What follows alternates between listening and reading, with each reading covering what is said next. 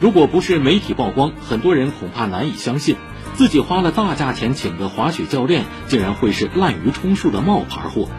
有滑雪爱好者表示，他花两万元请了专业教练，事后才知道，他当时还没有拿到滑雪教练初级证书。